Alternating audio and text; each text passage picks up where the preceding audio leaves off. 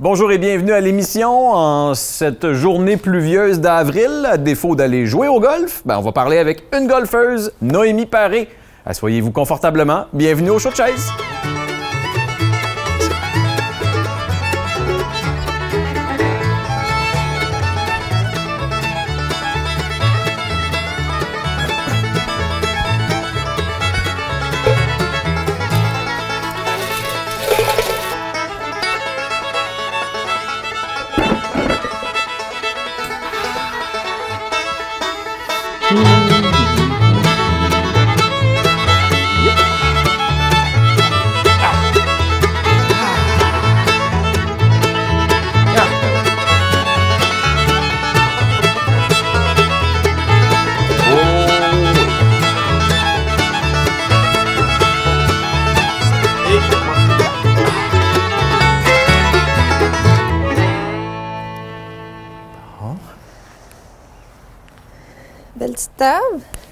C'est.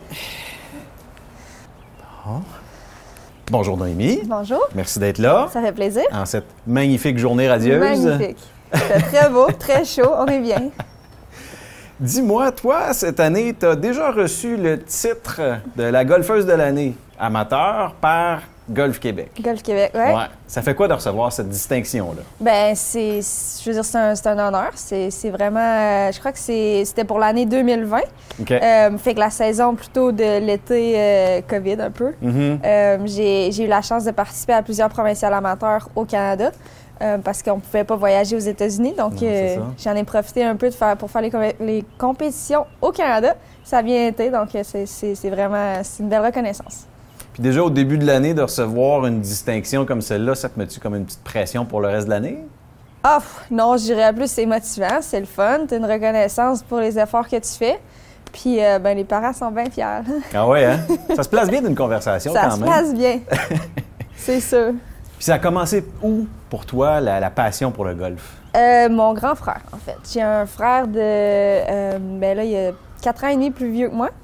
Euh, puis il a commencé, lui, il avait 13 ans. Moi, j'étais plus jeune. Je, le- je le voyais partir au golf. Je savais pas trop ce qui se passait. Puis là, je me retrouvais toute seule chez nous. Je me dis, ça marche pas, ça. J'ai besoin de quelqu'un pour aller jouer, là. Fait qu'avec le temps, j'ai commencé à le suivre un peu au golf. Puis euh, ça a pris une couple d'années avant que je m'améliore un peu pour que ça soit le fun. Mhm. Mais avec le temps, c'est- rentré assez creux dans ma vie, disons. Ouais. Euh, Là, tu parles justement de cet aspect-là, du, du- du plaisir à jouer au golf. Euh, C'est où que ça. Tu te souviens-tu du, du- moment où est-ce que tu t'es dit, où, où ça a tracé la ligne entre le golf, c'est un loisir, ou je pars faire des compétitions? Euh, ben, j'ai commencé les compétitions. Mes mon père puis mon frère, direct en partant, comment ils m'ont parti, en fait, c'est qu'ils m'ont dit euh, il y a une place où ce que tous les jeunes du Québec vont jouer ensemble. Traduction, c'était les Jeux du Québec. OK. Fait qu'il y avait pas beaucoup de petites filles qui jouaient. Puis je faisais juste commencer. J'étais pas très bonne, mais vu qu'il y avait pas beaucoup de petites filles qui jouaient, j'ai eu la chance d'y aller dès l'âge de 12 ans. Euh, donc, euh, je veux dire, ça, les compétitions ont commencé directement en partant, même si je pense que j'aurais pas dû faire des compétitions encore. Euh, mais ça a toujours fait partie un peu de, du golf pour moi. Golf compétition, c'est le golf. Donc, il n'y a pas vraiment eu de switch, mais écoute, c'est le plaisir de- d'encore jouer, encore compétitionner. Puis c'est un peu ça que je fais encore aujourd'hui. Fait que ça, ça a bien été. Fait que la compétition n'a pas enlevé le plaisir de faire du- ce sport-là? Non, non, non du tout. J'aime ça, j'aime ça faire des compétitions. Je trouve que ça fait, c'est une bonne marque pour voir t'en es rendu où dans ton jeu, t'en es rendu où dans, dans ton évolution. Euh, puis, euh, ouais, non, c'est, la compétition, c'est aussi le fun pour moi que jouer ici euh, pour le fun dans les belles conditions de Ouais. début de saison. Mais justement, là, plus au, au niveau compétitif, euh, tu parles du soutien de tes parents, mais ça prend plus que ça pour vraiment avoir euh, une carrière ou pour évoluer dans, dans- dans le milieu compétitif. Euh, ben, ça commence par le soutien des parents. Oui. Ensuite, euh, avec le temps, avec les, les recherches, avec les compétitions, tu, tu commences à te faire une équipe, des coachs, des entraîneurs physiques, des, des psychologues sportifs et tout.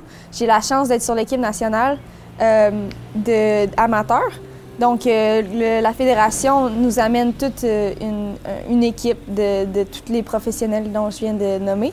Donc, pour l'instant, ça, c'est vraiment mon équipe, mais euh, à, travers les années, j'ai travaillé avec beaucoup de personnes ici au Québec. J'étais à l'université américaine. Donc, j'ai fait mes quatre ans à Miami, en Floride. J'avais toute l'équipe de l'université. Encore les psychologues sportifs, les, les, les physios, coachs de golf aussi. Donc, euh, ouais, c'est tout plein, tout plein de gens. C'est une personne qui compétitionne, mais il y a beaucoup de gens derrière. Beaucoup de gens en coulisses. Oui. Ouais. Puis, est-ce qu'il y a un gros, une grosse différence entre le niveau amateur, puis par exemple le niveau universitaire ou le niveau professionnel? Euh, ben, universitaire, techniquement, c'est amateur. Donc, euh, pour, jouer dans les compétitions universitaires, il faut que tu sois encore amateur. Tu peux pas être professionnel encore. Euh, il y a certainement une différence entre junior et amateur en termes de euh, juste en même temps, il y, a, des niveaux à, travers tout. Il y a des bons juniors, il y a des, y a des bons amateurs. Euh, mais c'est sûr c'est une étape à passer de dire, je, veux dire, je joue, dans, je joue pour une université américaine, je veux bien performer. Puis aussi, c'est juste, c'est rendu un peu ta job d'une certaine façon. c'est, tu peux aller à, l'université souvent sous, avec une, bourse d'études. Donc, c'est comme ton jeu de golf qui paye pour tes études. Donc, tu dois bien représenter, tu dois bien euh, travailler, puis tu dois suivre les règles de l'équipe. Euh, mais ouais, c'est sûr. Puis après, si tu passes euh, au golf professionnel, pour bien réussir, il faut vraiment que tu aies une autre coche pour, pour en, faire ta vie, en faire ta carrière et en réussir. Tu sais, c'est un peu subjectif des fois, c'est quoi le niveau qu'il te faut. Mais euh, non, c'est sûr que c'est des étapes à franchir, puis c'est des, escaliers à monter tranquillement. Mais on essaie de tout le faire à, nos. Euh, chacun son à notre vitesse, ouais, c'est ça. Chacun son rythme. Ouais. J'attends qu'il passe. Donc là, tu as parlé que tu as fait quand même un bon parcours aux États-Unis, euh, mais on ne se cachera pas qu'au Québec, il y a quand même une réalité climatique, surtout pour un sport d'été comme celui-là. Mm-hmm. Comment tu fais pour compenser, pour compétitionner, par exemple, contre des, personnes qui ont l'été à l'année longue? Oui, bien, comme je disais, euh, j'ai passé mes quatre dernières années en Floride à l'école à Miami, donc ça, ça l'a aidé beaucoup.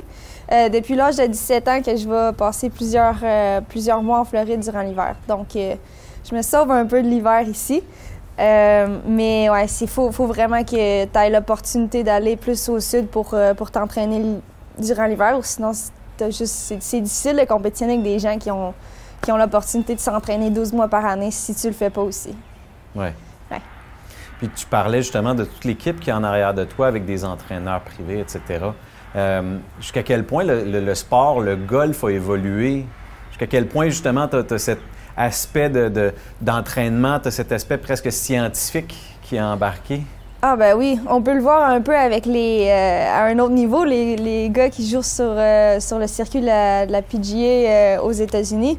Je veux dire c'est à travers les années, le golf a passé d'un sport plus ou moins athlétique à vraiment axé sur tu besoin de t'entraîner, tu as, ton programme spécifique, il faut que tu sois dans le gym un certain nombre de jours par semaine. Euh, ça, ça a vraiment changé complètement la donne depuis quelques années. Et surtout, mettons, pour moi, je suis plutôt grande. J'ai jamais vraiment été. Euh, en termes de force physique, ça n'a jamais été ma force, disons. Donc, euh, il a fallu que je passe plus de temps au gym pour avoir moins euh, cette flex j'ai plus de flexibilité que de force brute. Donc faut que je comble le, manque un peu dans ce sens-là. Donc euh, ouais non c'est sûr qu'il y, a cet aspect-là. Puis l'aspect technique c'est tu manques la phase de club de 1 ou 2 mm puis ça change vraiment la, trajectoire de la balle. Donc euh, c'est très précis. C'est un art c'est un art de un peu comme un chirurgien qu'il faut vraiment que tu sois à ce que tu fais, mais il faut que tu aies une certaine fluidité à travers tout ça parce que si tu restes trop dans le j'essaie de tout bien faire parfait, mais là, ça commence, ça amène d'autres problèmes.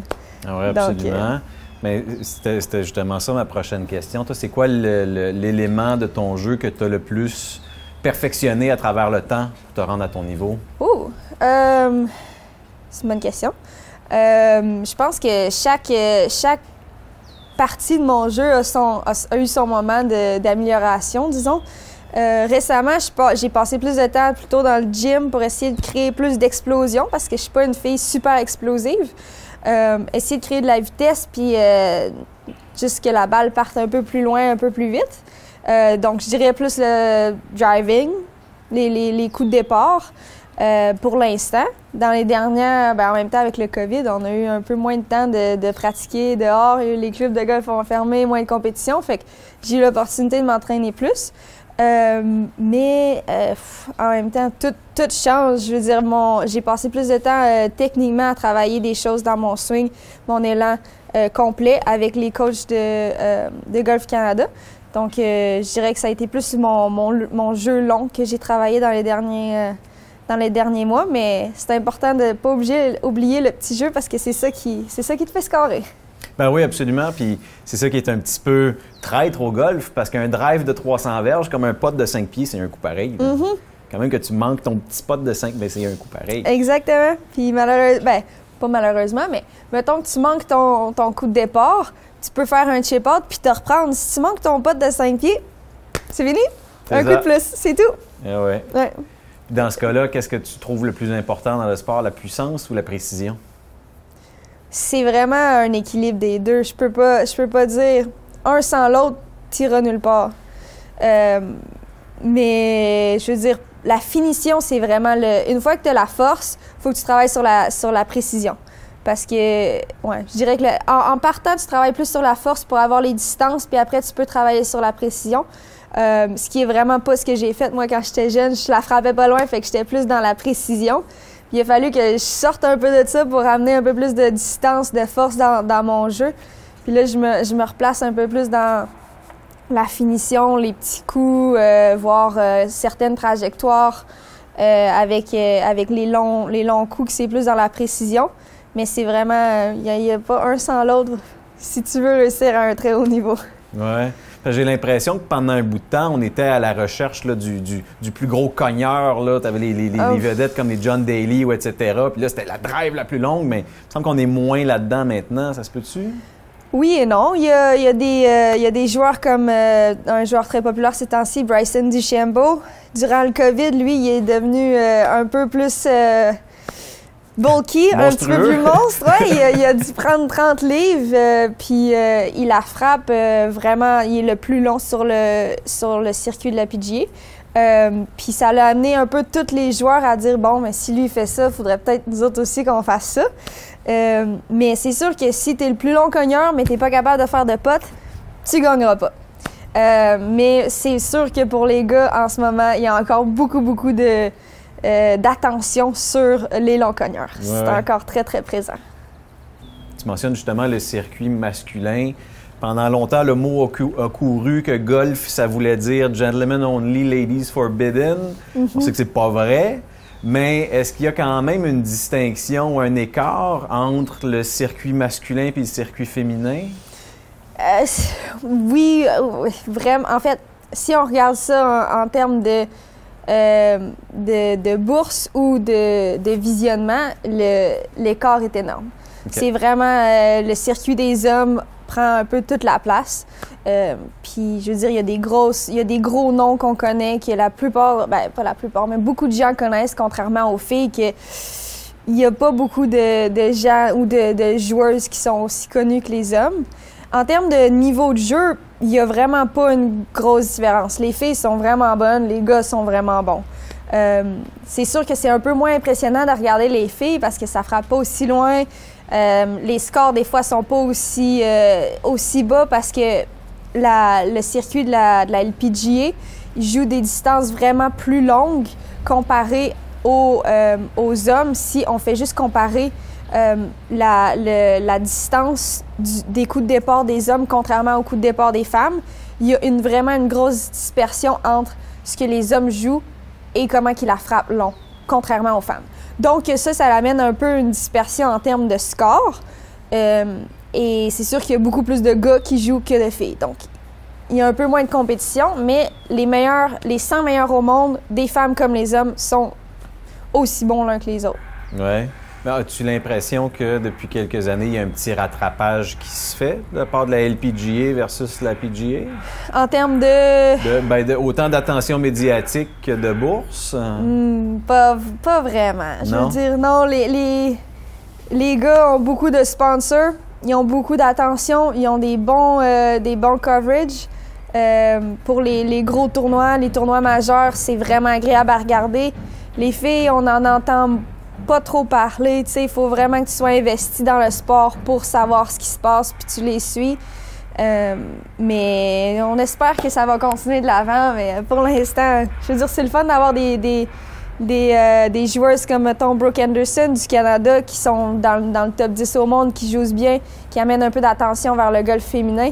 Mais euh, ouais, non, il n'y a pas vraiment de, de comparaison entre les deux, malheureusement.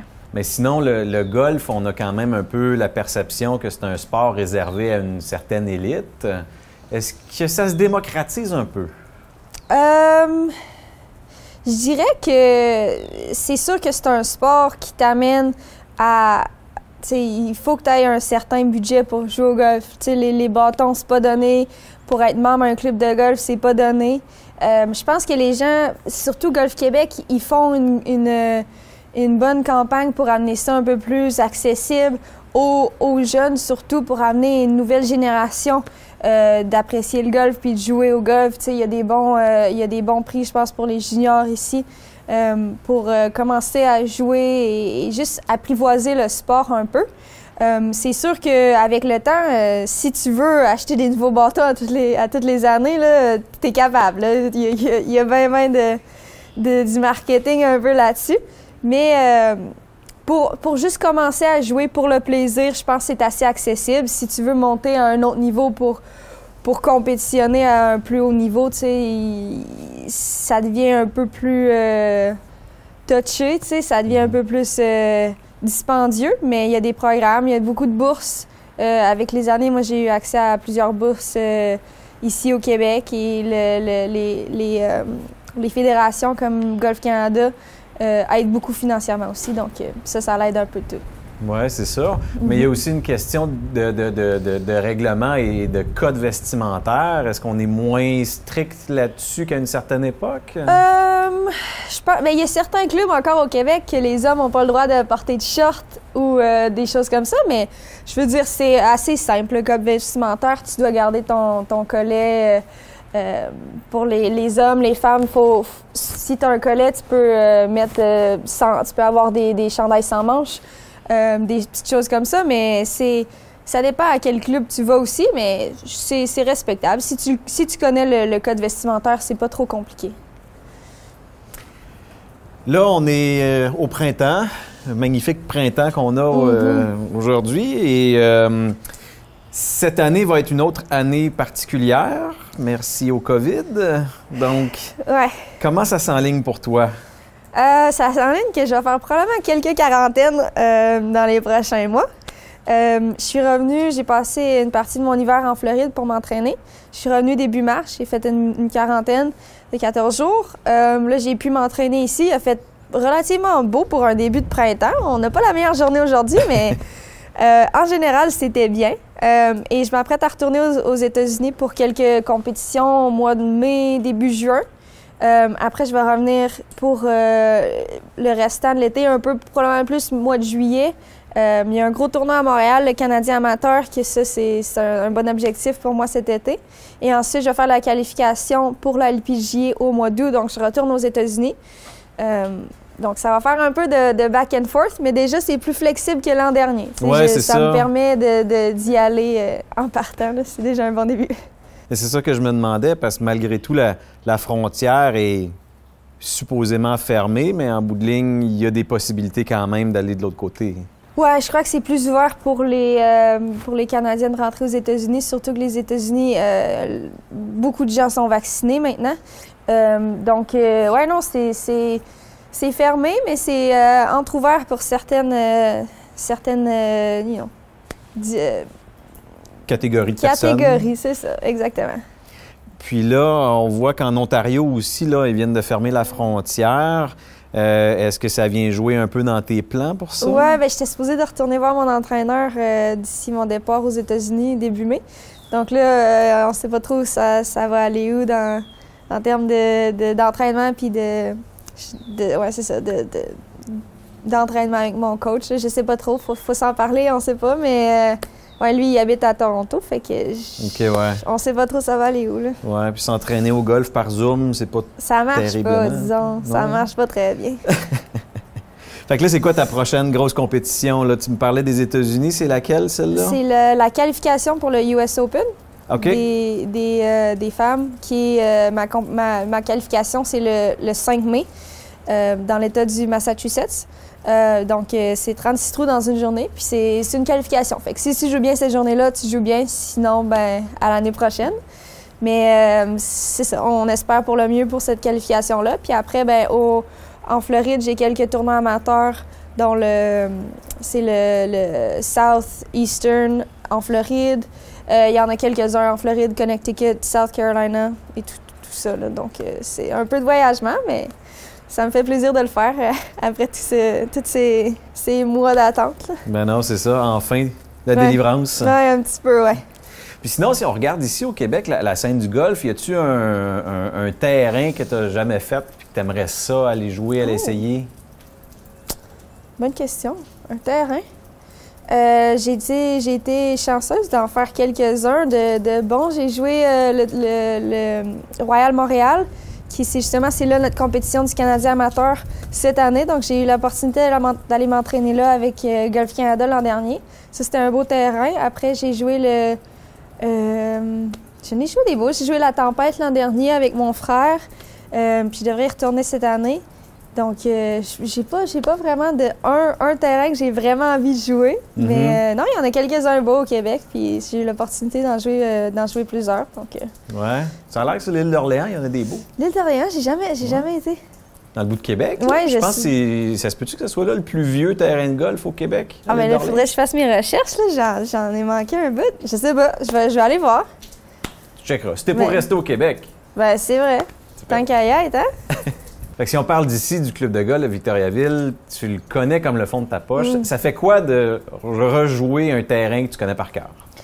Ben, ça me permet de, de pouvoir plus me focuser sur le- l'entraînement que j'essaie de faire cette journée-là. Donc, si je veux travailler mes coups d'approche, si je veux travailler mes drives, je connais le terrain, je sais ce qui va se passer.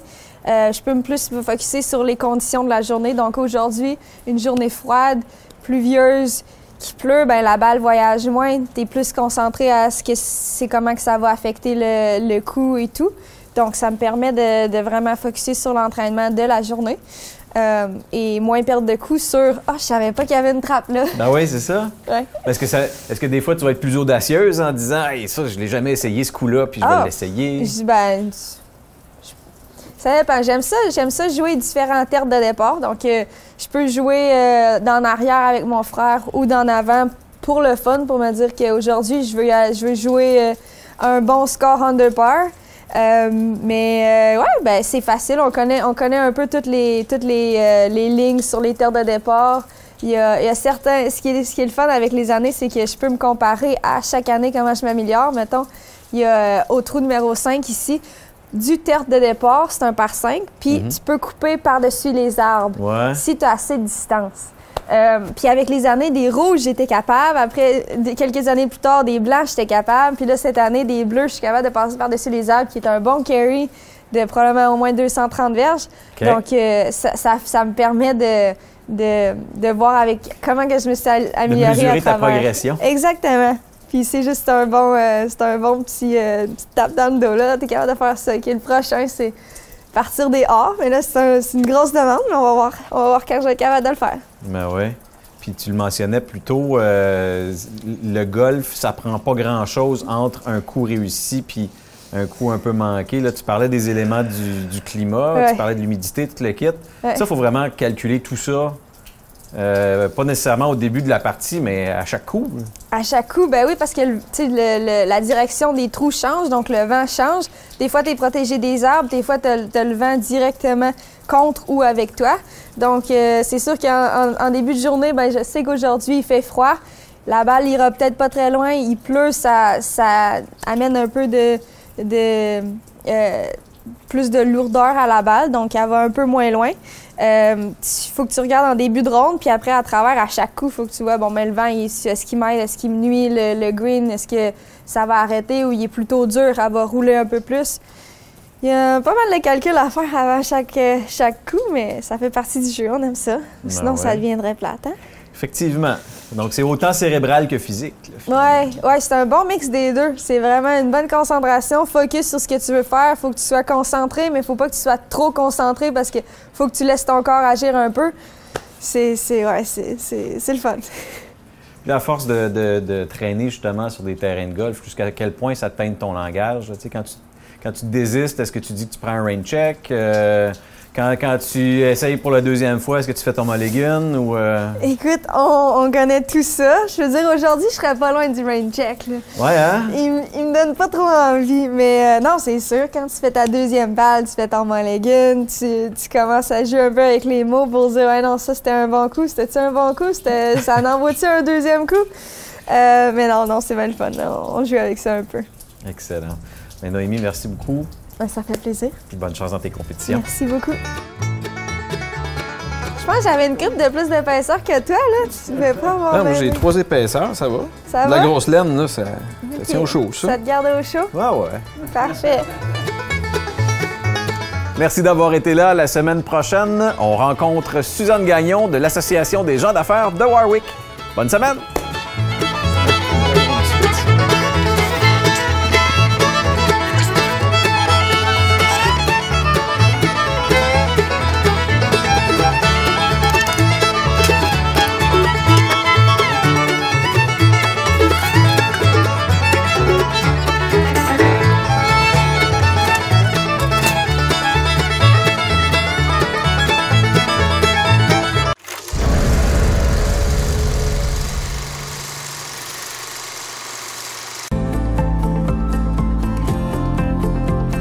La vraie télé, c'est la télé communautaire, c'est la télé autonome, la télé libre, parce qu'elle n'est pas contrôlée par des géants, elle n'est pas contrôlée par de la publicité, elle n'est pas contrôlée par du gros argent, elle est contrôlée par vos intérêts.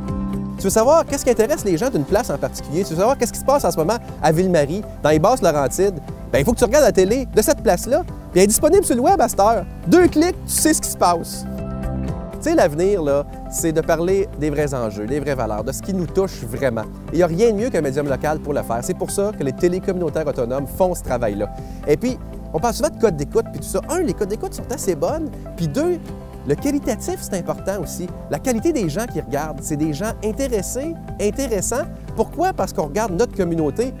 On peut passer à la TV parler de nos enjeux. Là, on parle des vraies affaires. On parle pas juste des Moses de vedettes de schnout de Montréal. Non! On parle de ce qui se passe chez toi.